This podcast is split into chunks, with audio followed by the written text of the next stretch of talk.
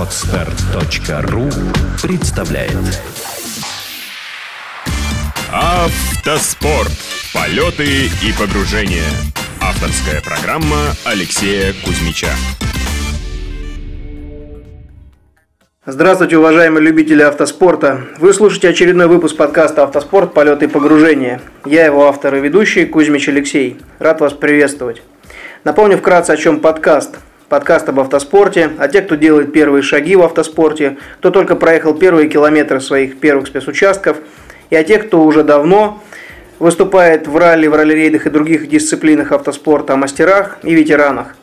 В выпусках подкаста я с моими гостями рассмотрим все существующие на сегодняшний день виды автоспорта, не только российского, но и мирового. А, сегодняшние мои гость, два гостя – это Михаил Скрипников Добрый вечер. И Антон Гречка. Здрасте. А, Михаил и Антон, они выступают э, в классическом ралли уже не первый год. Сколько вы лет вместе выступаете экипажем? Шестой сезон. То есть уже порядка 7 лет, да? Почти. Ну, 6-7 если лет, считать э, совместные разовые выступления, которые начались, наверное, в середине 2007 года, да, то считайте, что это почти 6 лет. Э, Представлю Михаила и Антона. Михаил и Антон, поскольку выступают, как я и говорил, экипажем в классическом ралли, э, все достижения, естественно, добивались совместно, вдвоем. Поэтому, говоря о том, что мастер спорта, это относится и к Михаилу, и к Антону. Оба мастера спорта, обладатели Кубка России 2012 года, вице-чемпионы э, России по классическому ралли. В настоящее время, насколько я знаю, вы лидеры чемпионата, да? А в каком классе вы ездите? Класс R1, который у нас последний год э, существует в чемпионате, так называемый объединенный класс для автомобилей с объемом двигателя 1600 кубических сантиметров. Ну, а можешь подробнее рассказать, что это за класс э, и, собственно, характеристики автомобиля? Наверняка же знаешь, да, что человек, который там послушал что-то и посмотрел, если под капотом нет 500 лошадиных сил, то это не гонка вообще, это не, ну как куда там на соревнования ехать. А что у вас за автомобиль, который позволяет выступать и еще и показывать хорошие результаты? Но это автомобиль э, с подготовленный из серийного автомобиля обязательно должен быть, с рядом ограничений. Да? Мы можем оставить, мы должны оставить серийный блок двигателя, да, все остальное может быть любого заводского производства, но не обязательно от этой марки, от этой модели. Да. Жестко регламентирован объем двигателя, 1600 кубических сантиметров. Мы не можем менять точки крепления подвески, по сути артикуляция подвески должна быть сохранена. И мы не можем а, использовать секвентальный бе- механизм переключения коробки передач. Ну, давай сразу, чтобы было понятно слушателям, да, что такое артикуляция подвески, что такое секвентальная коробка передач, тоже внесение А, ясно. очень просто. Артикуля... Точки крепления подвески, если они сохраняются на том же месте, по сути, мы не получаем а, прибавки в ходе подвески, да, то есть мы не получаем никакого преимущества. Как только мы можем менять точки крепления подвески, да, мы из обычного автомобиля с обычными там стандартными ходами можем получать а, автомобиль совершенно с другой подвеской, который будет давать преимущество, да, при, при быстрой езде. Мгм. То есть какие-то такие ноу-хау, нововведения, создание прототипов запрещены? Ну, по сути, по сути, вот если ход есть подвески 180 миллиметров, да, мы ничего не можем с этим сделать, да. Если вы увеличите его до 250, этот автомобиль будет ехать быстрее по любой дороге. Все очень просто. Мгм. А и с- вот про Да, секвентальный, секвентальный механизм. Обычная коробка передач, э, механическая, да, имеет и так называемый H-образный. Механизм выбора, да. То есть первая там, вперед, вторая назад, там, третья опять вперед и так далее. Секвентальный механизм это когда все передачи последовательно вверх или последовательно вниз включаются либо все вперед, да, либо все назад. А, Это дает некоторое преимущество, да, при правильном использовании. Ну, поясни тоже, поскольку этой темы коснулись, да, чтобы они не забыть потом. А, какое преимущество дает, насколько влияет скорость переключения передач, э, в отличие от избирательной, вот именно секвентальный принцип? Но, наверное, она больше дает э, однородность э, включения, да, то есть когда мы дергаем ручку вперед постоянно, чтобы поднять передачу, да, или назад, чтобы опустить, соответственно, здесь э, движение одинаковое. Когда мы переключаем, включаем, например, вторую или пятую передачу в обычном автомобиле, да, даже движение руки разное. Вот, поэтому здесь э, мы можем тратить больше времени, да, при обычном механизме. там все примерно одинаково. Плюс, конечно, надежность того механизма, она выше. Вот. Да, конечно. Плюс это там барабанный механизм, который а, ну, предназначен для, для жесткой эксплуатации, он не боится тряски и так далее. Да, не секрет, что обычная кулиса может там разболтаться, там, там есть шарнирные подвижные соединения, пластиковые какие-то втулки. Поэтому, конечно, автомобиль же движется не по ровной прямой дороге, да, постоянно прыжки, полеты, приземления, какие-то ямы, подбросы, да, и всем при этом еще надо переключать передачи. Конечно, секвентальный механизм дает преимущество. Какой именно? Ну, делали замеры, да, тут очень сложно говорить, потому что делался замер на конкретном автомобиле, на конкретной трассе, да. Если ехать на пределе, то это немного. Это исчисляется там долями секунды с километра. Но тем не менее это надежность. Угу. То есть надежность в первую очередь. Ну, конечно, как и в Ну, раллийные трассы Да. это не паркет, это не ровный идеальный асфальт все-таки, да. Да, даже, даже асфальтовое ралли, оно отличается очень сильно от кольца а, по характеру дороги, и, соответственно, автомобили тоже мало чего общего имеют, потому что людей очень часто представление, что если это асфальтовое ралли, то это, ну, по сути, кольцевая дорога нет, даже близко нет. Есть отличия, да? Ну да. Хорошо. Ну, вернемся к автомобилю, поскольку с него начали. Значит, по сути, у вас получается абсолютно стандартный автомобиль, который, ну, слегка доработан, да, я правильно Да, понимаю? да, глобально да. Мгм. То есть у него поставлены элементы безопасности, каркас, ремни, сиденье, руль и, по сути, все. А, Ну, безусловно, там есть каркас, который несет с собой защитную функцию, плюс, конечно, он добавляет жесткости кузову. А, Там установлена спортивная подвеска. да. А, Все элементы, остальные подвески, крепления, точки крепления, они, конечно, усилены, да. Вот, поэтому автомобиль, ну, если брать по металлу, является, получается тяжелее, хотя э, у нас нет элемента в салона практически, да, здесь он становится легче, но по сути, да, это все-таки серийный автомобиль с некоторыми разрешенными доработками. Мгм. Понятно, то есть это получается такой почти самый минимальный класс, да, R1. То есть Да, для тех, да, кто только делает первые шаги, Ну. или все-таки для тех, кто уже опытный, но понимает, что вот ему больше нравится передний привод и не стремится как-то каких-то звезд с неба хватать. Здесь надо оговориться, потому что в данном случае R1 в российском раллийном чемпионате в нынешней трактовке это все-таки объединенный класс. Это Мгм. не конкретная группа подготовки автомобилей. Сюда попадают также национальные автомобили. И Какие? наш автомобиль категории Ну, вот тысяч- технически подготовленный по техническим требованиям класса 1600N, да, а он просто объединен там, в, этом конкретном году, как и в прошлом, да, вместе с автомобилями классической подготовки R1A, R1B. Вот, поэтому, конечно, это не совсем автомобиль начала, начального уровня. Да? Если говорить про Россию, наверное, сейчас начальный уровень это там а, Renault Logan Cup, да, то есть совсем базовые автомобили, слабенькие, но тем не менее хорошие. Ка- Они да- могут дать да, первоначальный опыт. Нет, у нас автомобиль ну, относительно энерговооруженный, да, относительно быстрый, да, надежный. Вот. Но судя по результатам, где-то нам удается и опережать э, автомобилей других классов, да. Ну, Более мощный, да? да, более мощный, более энерговооруженный. Но все зависит от конкретных условий, от езды, кто как едет. Поэтому, потому что, ну, ралли это он, оно особняком стоит. А, Там невозможно там, всегда ехать везде на пределе, потому что ну, не получится. То есть где-то приходится ехать и э, с оглядкой на, там, на надежность, на сохранение автомобиля. Поэтому здесь на менее мощном автомобиле, если ты едешь все время на пределе, да, понятно, ты будешь быстрее тех, кто едут на более мощных автомобилях, но а, либо там не рискуют, либо у них что-то не получается, либо еще что-то. Мгм. Хорошо, тогда вопрос такой. А, Естественно, во многих фильмах, да, это на сегодняшний день один из таких мощных источников информации, поскольку, к сожалению, информации об автоспорте не так уж и много. Э, В России по телевидению и по радио вот пытаемся какими-то своими силами восполнять этот пробел. Э, Тем не менее, как ты узнал о ралли? Почему именно ралли? Почему не drag racing? Почему не кольцо? Почему не кросс? И что именно дает тебе ралли вот в, скажем так, ежедневной, повседневной езде? Ну, тут, наверное, вопрос надо разделить на две части, да, почему Давай ралли разделим. и как узнал. Да. А, на самом деле это было довольно давно. А, и еще до того, как я узнал вообще, что такое ралли, меня, конечно, интересовали автомобили. И, конечно, меня интересовали автомобильные соревнования. Я даже участвовал в некоторых из них.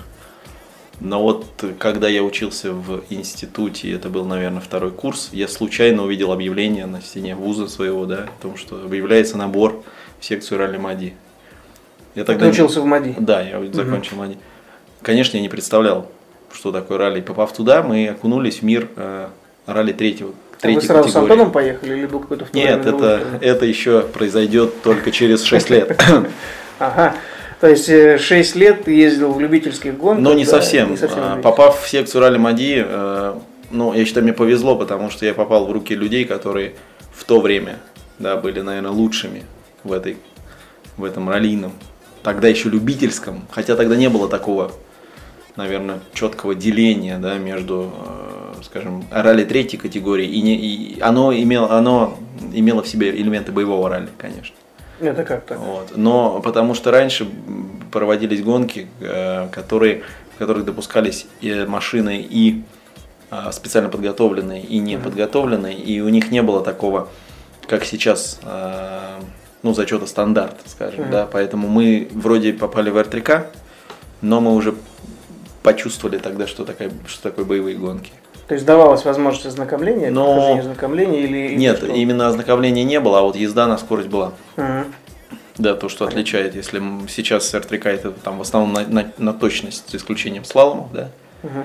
то там были линейные спецучастки, которые ехались, ну, скажем, идеологически на скорость, да. Угу. Вот, в, конечно, в рамках соблюдения ПДД, но... С высокой средней скоростью. Да, да, угу. да, да, да. Ясно. И попав тогда э, в секцию ралли, да, э, мы начали с теории, потому, вот плюс большой то, что нас сначала научили теоретически, что такое вообще ралли, с чем его погрузили да, по полной программе. Да, погрузили правильно. То есть мы начали не как обычно э, люди попадают сначала в какую-то сферу там деятельности, да, понахватаются, приобретают какие-то навыки, да, но у них полный пробел в теории. Не, нам, нам тогда повезло, да, вот всем студентам, кто тогда был что мы сначала увидели теоретическую часть, узнали ее даже. Мы даже э, в рамках секции Ралли Мадим занимались организацией там, учебно-тренировочных соревнований. То есть сами проводили, организовывали, да, сами для себя, сами для себя да, угу. делились на группы, делали. Очень интересно было тогда. Угу. Вот. Тогда и были первые, наверное, выезды на, опять же, любительские, но такие довольно серьезные в те времена были. Гран-при Автору проходили, там, угу. ралли СНГ такое. А, ралли память в том формате еще. Да. Угу. Ну, эти гонки я тоже помню, во многих принимал участие да, это две... штурманом и пилотом, даже судьей. 2000 да. Начало 2000-х Да, годов. начало 2000-х годов, угу. да. И а, после этого это очень понравилось, да. И мы решили попробовать себя а, все-таки в чем-то более, скажем так, продвинутом, да, а, это брали первую категорию боевой.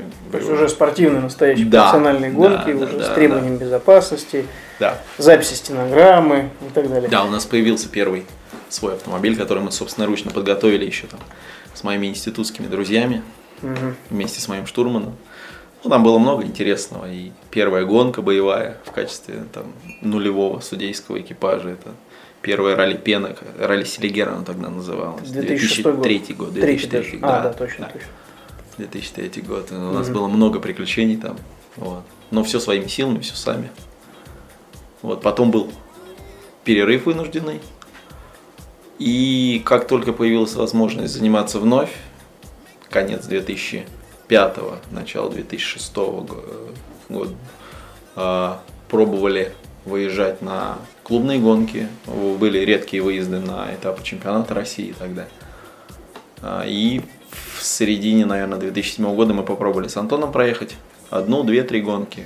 И в восьмом уже сделали как бы шаг назад, начав участвовать в тогда начинающей серии Renault Logan Cup, да, потому, шаг назад, потому что это действительно это не э, по-настоящему спортивный автомобиль. Он имеет все элементы безопасности, да, но он практически не отличается от серийного. Ну, то есть стандартный с безопасностью. Да. И все. Да, плюсом было то, что это моносерия. Ну, с другой стороны, да, это все-таки моносерия, это и, моносерия. наверное, еще хорошая школа получилась, да? Ну да, но за, за два года, которые мы ездили, э, мы, конечно, подросли, ну, угу. оценивая самих себя, да, но мы не просто ездили, да, мы очень много тратили время на тренировки, на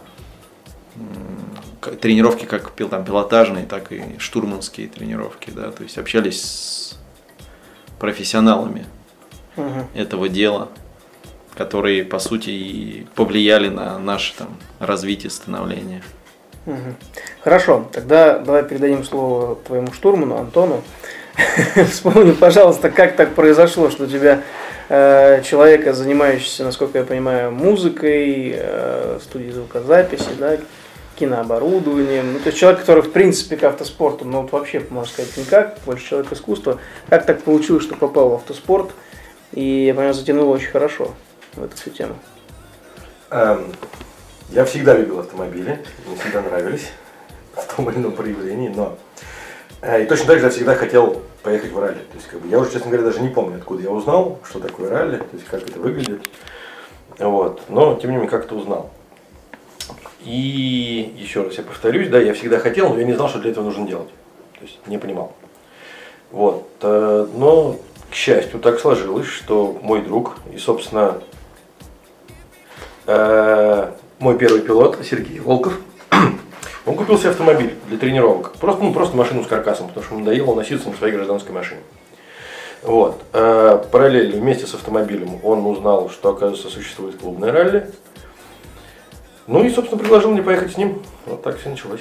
Просто позвонил, сказал, а хочешь попробовать? Нет, Попробуй». ну, э, не совсем. Как это произошло? Не совсем Как тебя уговорили. Э, Конечно, не совсем так, да. То есть, как бы...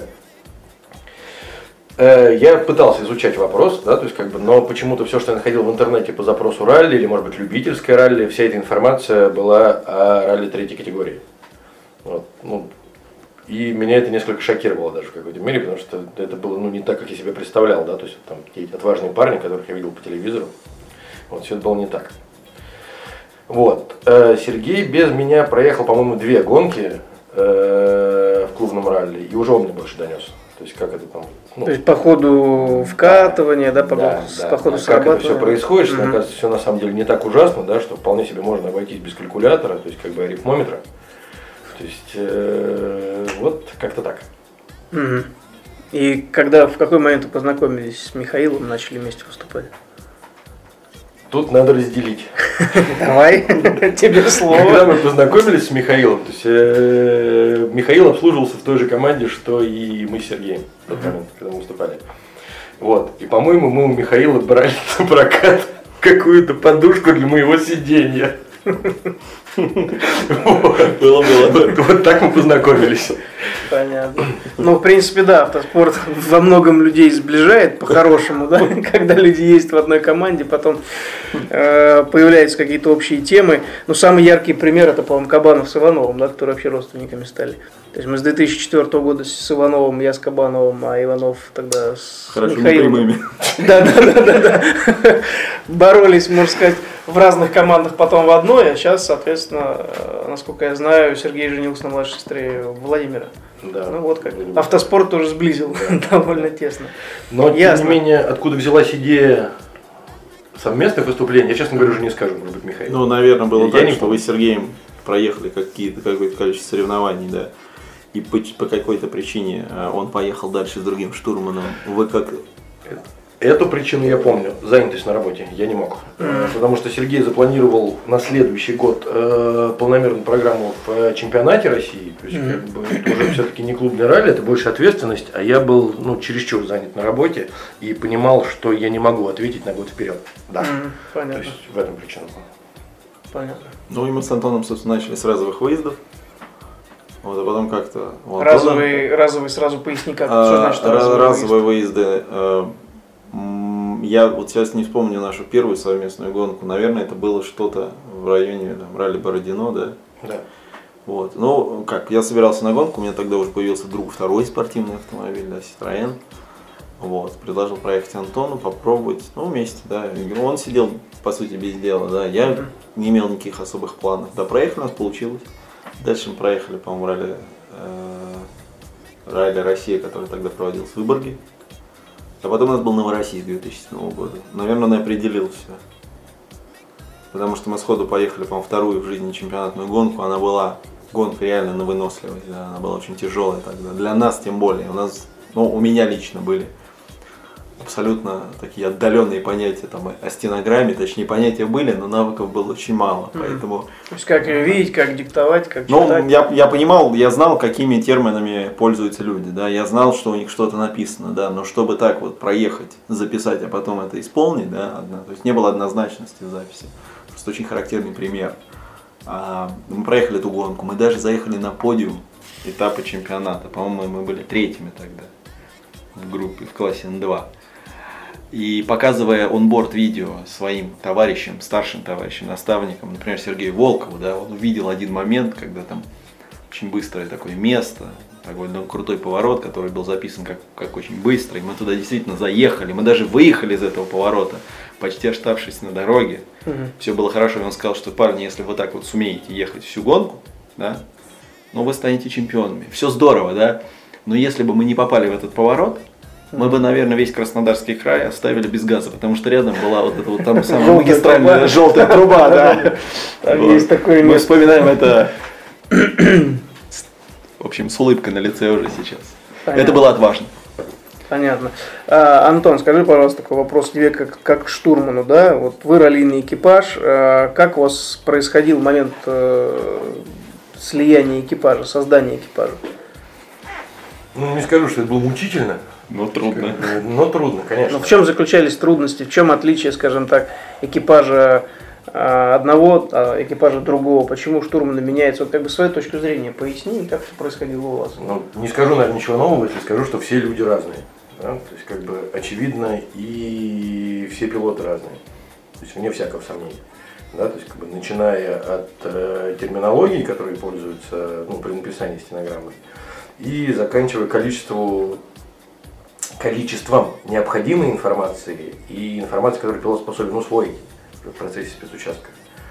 Вот, поэтому нужен ну, определенный некий период адаптации друг к другу. То есть, как бы, мне нужно понять, что нужно ему. То есть, как бы, видимо, ну, ему тоже нужно делать какие-то поправки на мою деятельность. Вот, но Э, Но при всем при этом нужно еще учитывать, что все же все это время мы учились.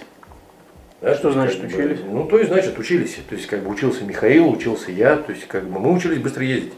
Вот. Ну и, может быть, тут нельзя назвать, что сказать, что процесс адаптации был длительным. Скорее всего, это был процесс совместного обучения. Мгм.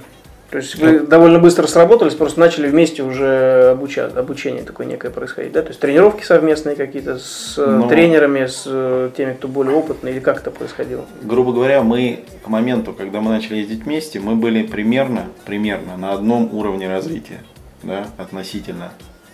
Но может быть, даже, и даже может быть и хорошо, что вы А, оба постепенно Один, один уважаемый человек говорит, что это самое правильное. Мгм. Вот. Неизвестно, насколько это правда, да, на себе мы проверяем, но мы до сих пор учимся, ну, по крайней мере, я.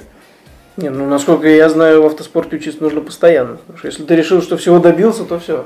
Через полгода тебя догонят очень быстро остальные. Ну, тут ради чего всем каждый этим занимается. По- Поэтому нет, обучение оно есть всегда. Из каждой гонки, из каждой тренировки, из каждого спецучастка выносишь что-то, безусловно.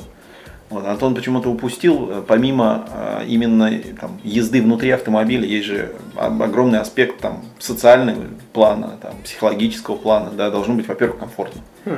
Во-вторых, ты доверяешь этому человеку полностью, да, как себе практически. Ну, Вот, хорошо, да, такое сравнение. Вот как, допустим, э, семейная жизнь, да? Муж и жена. Я хотел Вот привести как, этот да, пример, как, да. Вот как в экипаже это происходит? Нет, но... Чтобы было понятно слушателям, насколько это серьезно. Но тут, тут, тут надо, тут нельзя, тут, то есть тут не может быть если. Тут если появляется какое-то если или какой-то знак вопроса, то вряд ли вы уже сработаетесь настолько хорошо. Вот, поэтому тут надо, это немножко другой, мне кажется.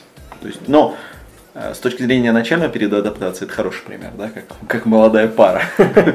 в хорошем смысле. Да, в хорошем смысле. Ну, А- я привожу пример обычно такой, что когда тоже спрашивают, да, допустим, задают похожий вопрос, я говорю, что вот да, если вы поругались, э, не дай бог, с супругой, вы можете разойтись в разные комнаты, можете надуться друг на друга, а здесь э, вы находитесь в замкнутом пространстве, на большой скорости, в стрессовой ситуации, при этом от действий каждого зависит жизнь. Опять же, каждого. То есть он неправильно что-то там думал, дулся, обижался, неправильно прочитал, ты, соответственно, улетел. Ты, соответственно, также, если что-то там не договорили. То есть, правильный ход мыслей? Но разборки, безусловно, они могут быть, да, но тем не менее, ну, по крайней мере, мы, если они у нас случаются, кои, кои, наверное, очень редки, да, мы их все равно оставляем даже на после гонки. Мы люди, мы ошибаемся, это нормально. Ошибаюсь я, там ошибается Антон, да. Я чаще. А, Ну, пилот имеет право на творчество. Но, э, то есть, э, штурман, я считаю, что практически не должен ошибаться. Да? Пилот может ошибиться, да, потому что, ну, опять же, условия меняются, условия не идеальны, да. Вот. Погода, покрытие, Ну, зрители. погода, покрытие, это все, все для всех, для каждого экипажа это все одинаково. Да? Если идет дождь, он идет для всех. Если это скользко, это скользко для всех. Вот. Поэтому нет. Но здесь некие персональные, наверное, навыки, умения адаптироваться, да.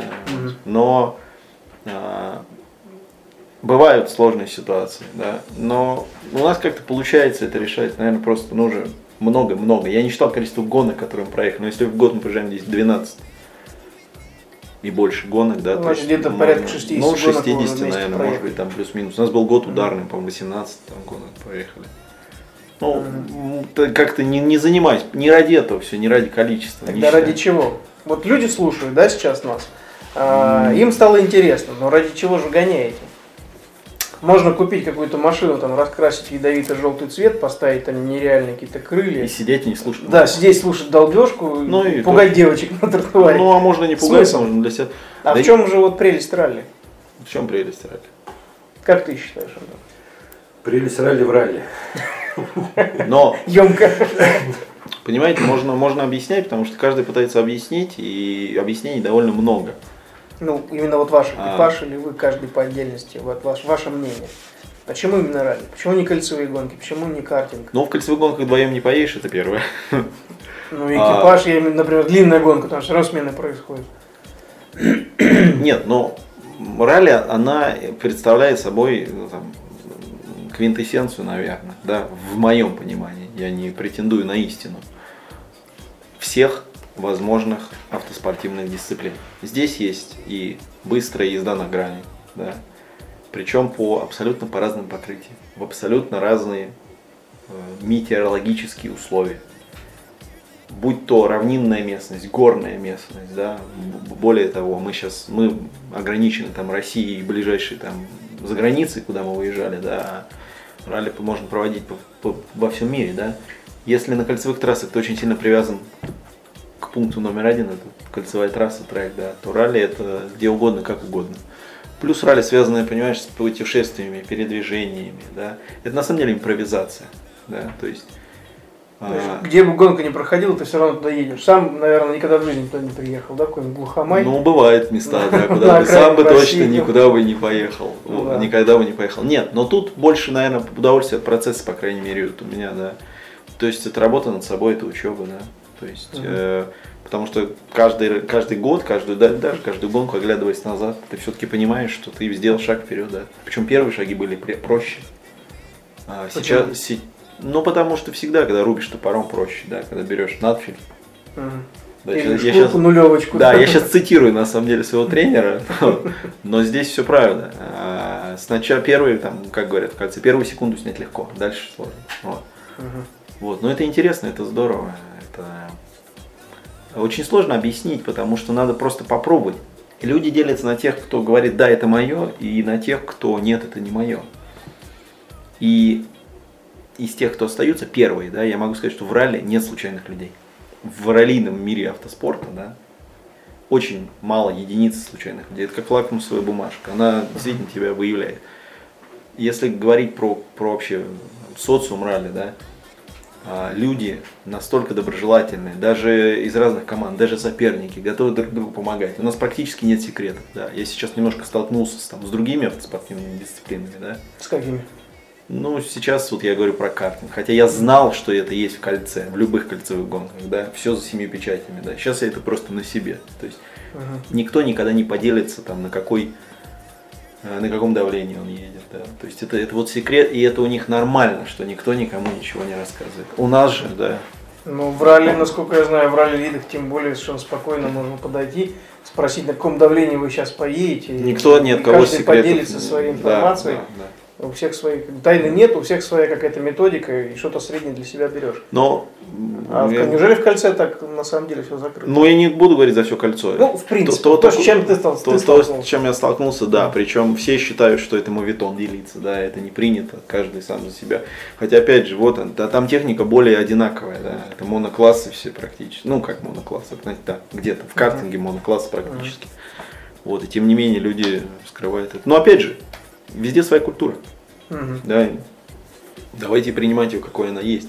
Просто здесь, да, в мире ралли, это более, более открытые, абсолютно добродушные люди. Да. Хорошо. да, на трассе мы соперники. Это Ну, трасса есть бескомпромиссные, да. На финише сейчас готовы помогать друг другу, готовы помогать соперникам, помогаем.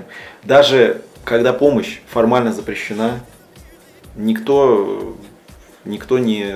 Если вот у тебя есть на борту запас масла, там, трансмиссионного, да, и у твоего соперника там проблемы с коробкой, ему надо доехать до сервиса, да, ты с ним борешься, и у вас там вот так вот секунды, ты ему отдашь это масло, никто, никто никогда не подумает. Мгм. Ну, то есть ралли еще является таким а, объединяющим фактором, да? Ну, у меня много друзей там оттуда, да, Мгм. друзей, знакомых по всей стране, да, даже за рубежом есть. Мгм. Ясно. А, Антон, вопрос к тебе. А, Скажи, пожалуйста, вот больше по стенограмме, да? А, Многие знают, что стенограмма, она у всех разная, многие знают, ну, тот, кто, по крайней мере, погружался в эту тему каким-то, тем или иным образом.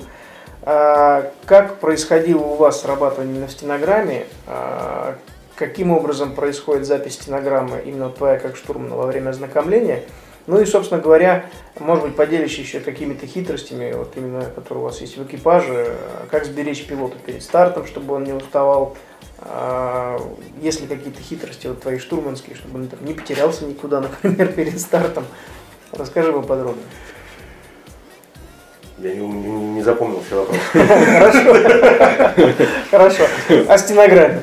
О стенограмме, да. Э, Ну, у нас не было, скажем так, некого такого процесса э, притирки стенограммы друг к другу, потому что, в общем стенограмма эволюционировала вместе с нами. Э, К счастью, сейчас процесс эволюции практически остановился, то есть как бы стенограмма стабилизировалась во времени. Вот, поэтому вот э, как-то так. Что касаемо процесса написания стенограммы, что ты имеешь в виду? Ну, какие Чем я пишу? Ручкой карандашом? Да, ручкой карандашом. Бывает даже до такого доходит спор. Я там. пишу карандашом. да. Как бы, HB. Да, какие тетради используешь? HB. Тетради Обычные, специальные, штурманские. Тетради я использую специальные штурманские, то есть как бы и По там- фэншую. Да, по фэншую, там нарисован автомобиль правильно, опять же, то есть, как Ваш. бы, да, и некоторые фамилии указаны. Ну вот, показывает практика, что другими ездить ну, никак не получается. Из-за чего? Вот. а, Кле- Клетка ли нет, клетка линейка. деле. Клетка-линейка Да, да, под себя мы сделали, да. Да. Мы сделали под себя то, что нам нужно. да. То есть э, мне нужно определенное количество строк на странице, то есть как мне нужна определенная высока, высота строки. То есть как ну, это вопрос удобства, естественно. Соответственно, чем мне удобнее, тем мне проще потом, собственно, работать. Вес, опять же, при- при- при- при- привычка к весу тетради. Да, кстати, я тут сталкивался с тетрадями, которые на какой-то из гонок раздавали бесплатно. То есть, как бы, мне показалось, что с этой тетрадью Сандера поедет ну, на полсекунды медленнее. точно.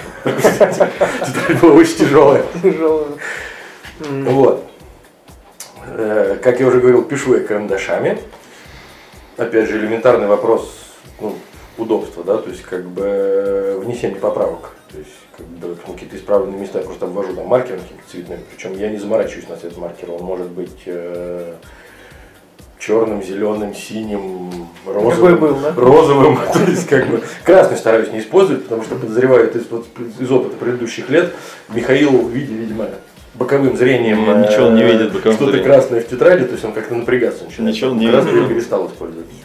Да и я, честно говоря, то есть как бы, ну, не нужен. Вот. Понятно. А, значит, соответственно, один из тех вопросов, который за- задал чуть ранее, да, это о том, как вы непосредственно на гонке друг друга бережете, ну, я имею в виду, отслеживаешь ли ты распорядок дня, не отслеживаешь ли ты распорядок дня, кто у вас является, скажем так, лидером, а кто является не лидером, или здесь такого нет у вас в экипаже? Вы на равных. Э, Тяжело разделить лидерство, но при всем при этом распорядок дня как-то так получается автоматически определяется Михаилом. Я поясню почему. Живем мы, как правило, в одном номере. Михаил встает всегда раньше меня, да, я люблю поспать, я не буду это скрывать. Но он ведет себя настолько шумно, что дальше спать просто невозможно. Я будильник ставить не, не нужно. Нет, в смысле вообще, я не заморачиваюсь на гонки никогда. На будильник. То есть, я точно знаю, что я не просплю. Ясно.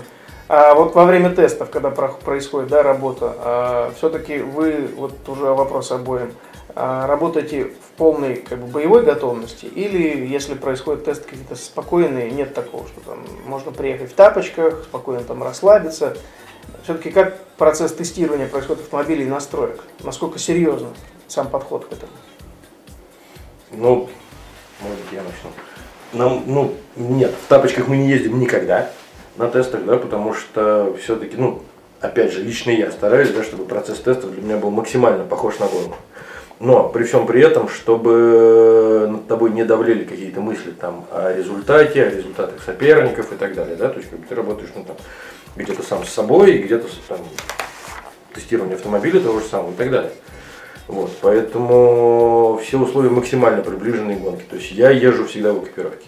Даже если, даже если это тренировка, все даже равно. Даже если тренировка, всегда в экипировке. Ну, потому что это элементарно удобней. Да, потому uh-huh. что не нужно перенастраивать ремни в машине, то есть как бы и так далее.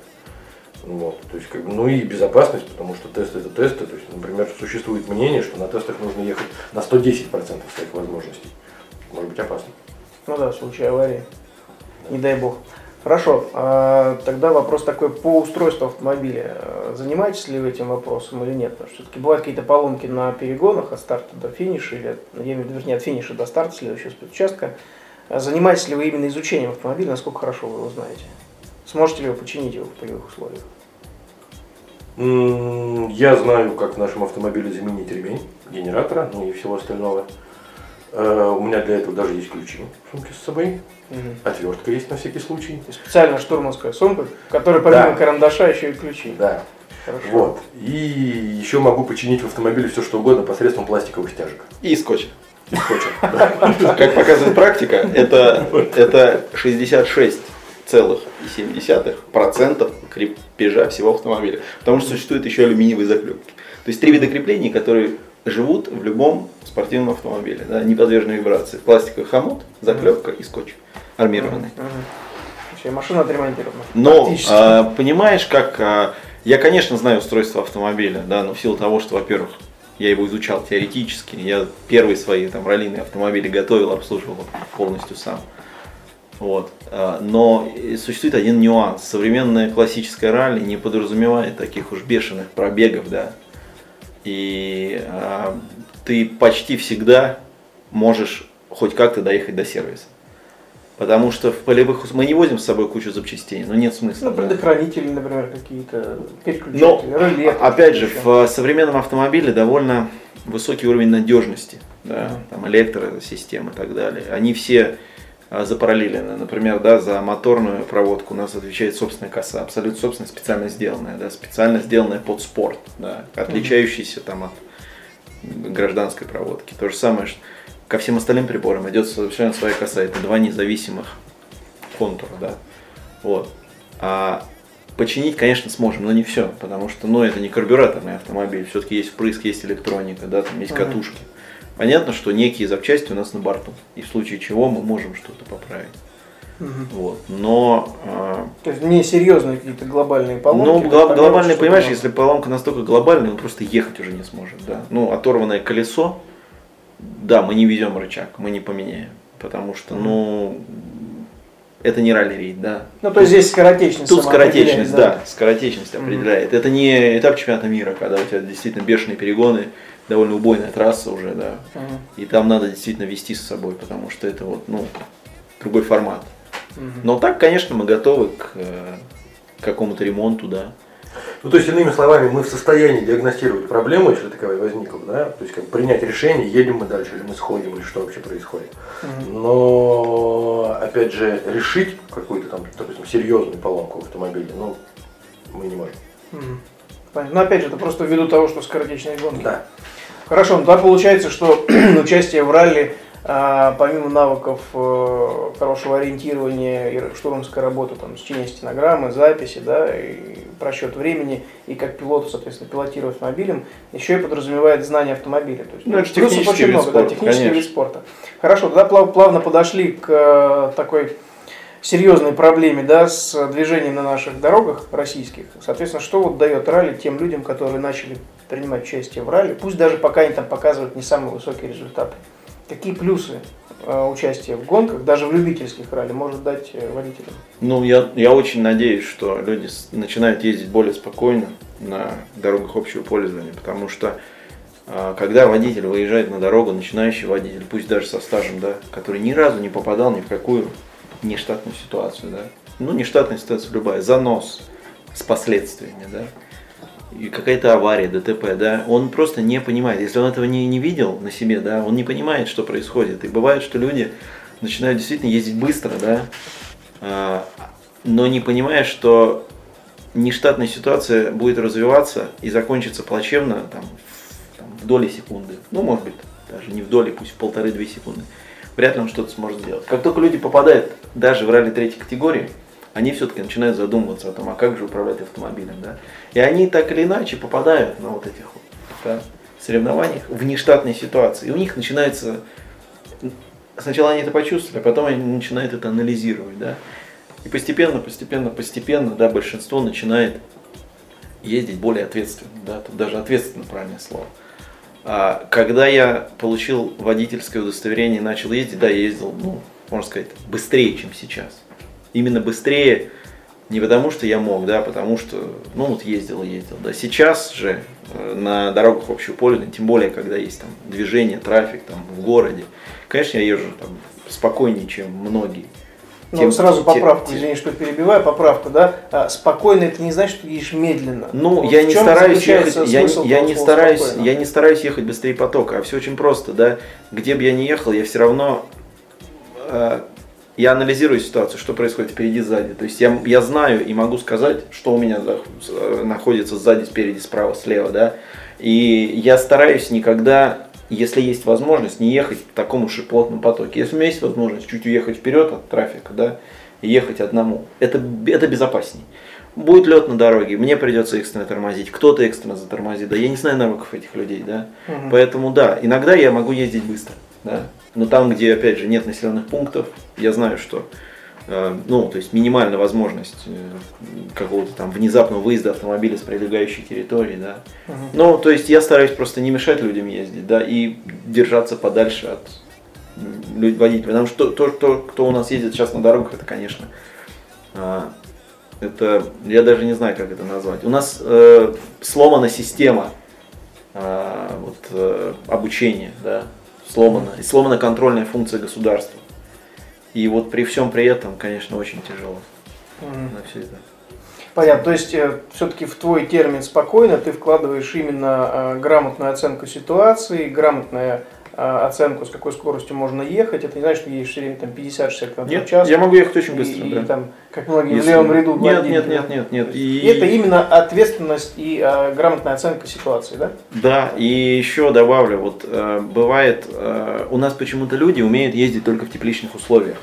Сухая э, дорога, там, солнечная, там, не сумрачная, там, ну не яркое солнце, погода, да, для них это нормально. Как только у нас начинает идти дождь, у нас э, средняя скорость передвижения падает катастрофически, непропорционально погодным условиям. Угу. Как только у нас выпадает снег, у нас опять же средняя скорость движения и адекватность водителей падает катастрофически. Взять любую другую европейскую страну, да, я бывал в странах, где дождь идет чаще, чем у нас, сильный дождь. Да, люди начинают ехать медленнее, да, но не в два раза.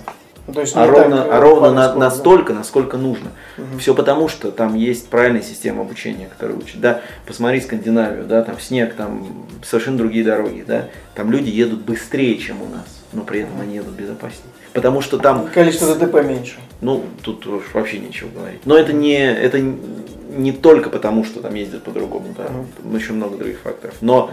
общий средний уровень российского да, водителя, он, на мой взгляд, слишком низкий. Это небезопасно. Ну, соответственно, человек, который начинает ездить в ралли, он э, таким образом получает э, вот в данных стрессовых ситуациях, да, Но тот самый опыт. что из себя представляет, тот самый опыт, да, да. Тот он, самый он, опыт, он, который он, позволяет оценивать э, нужную скорость, оценивать свои возможности. Он понимает, что может быть, да, и как это быстро может развиваться, и что mm-hmm. неподготовленный человек, он просто не сможет на это среагировать.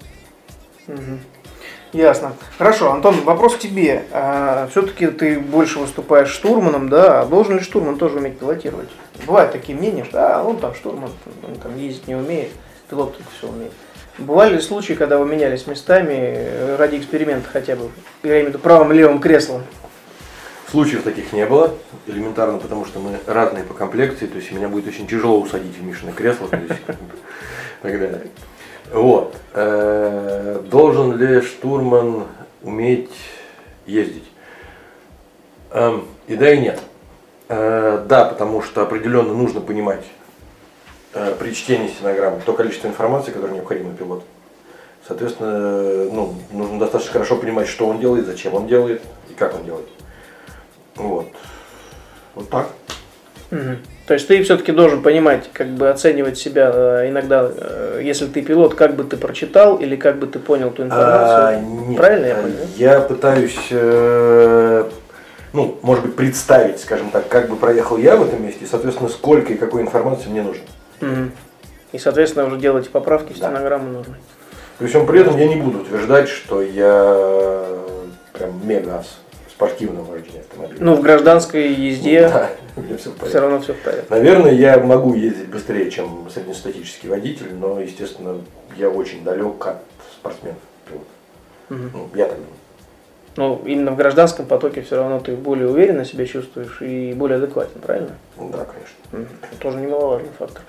Хорошо, а, давай тогда вернемся еще к школам, да, вот о них сейчас говорили. А, твое мнение, должны ли вот в автошколах, которые у нас на сегодняшний день существуют, в том числе многочисленные школы экстремального вождения, курсов повышения мастерства, должны ли быть инструкторы, которые сами все-таки имеют за плечами а, школу выступлений в кольцевых гонках, либо в ралли, ну, именно спортивные, спортивные навыки? Потому что есть спорные ситуации, многие спорят об этом. Вот твое мнение или ваше мнение? Как экипажа? И мне довелось э, поработать как раз в одной из таких школ безопасного вождения, да, и я был, причем я проходил отбор, чтобы туда попасть, да, и действительно там выбрали людей, которые и которые имеют спортивный опыт, да, и действующих спортсменов, да, и тех, которые не имеют спортивного опыта, да. Но здесь на самом деле первостепенно должна быть адекватность человека. Да?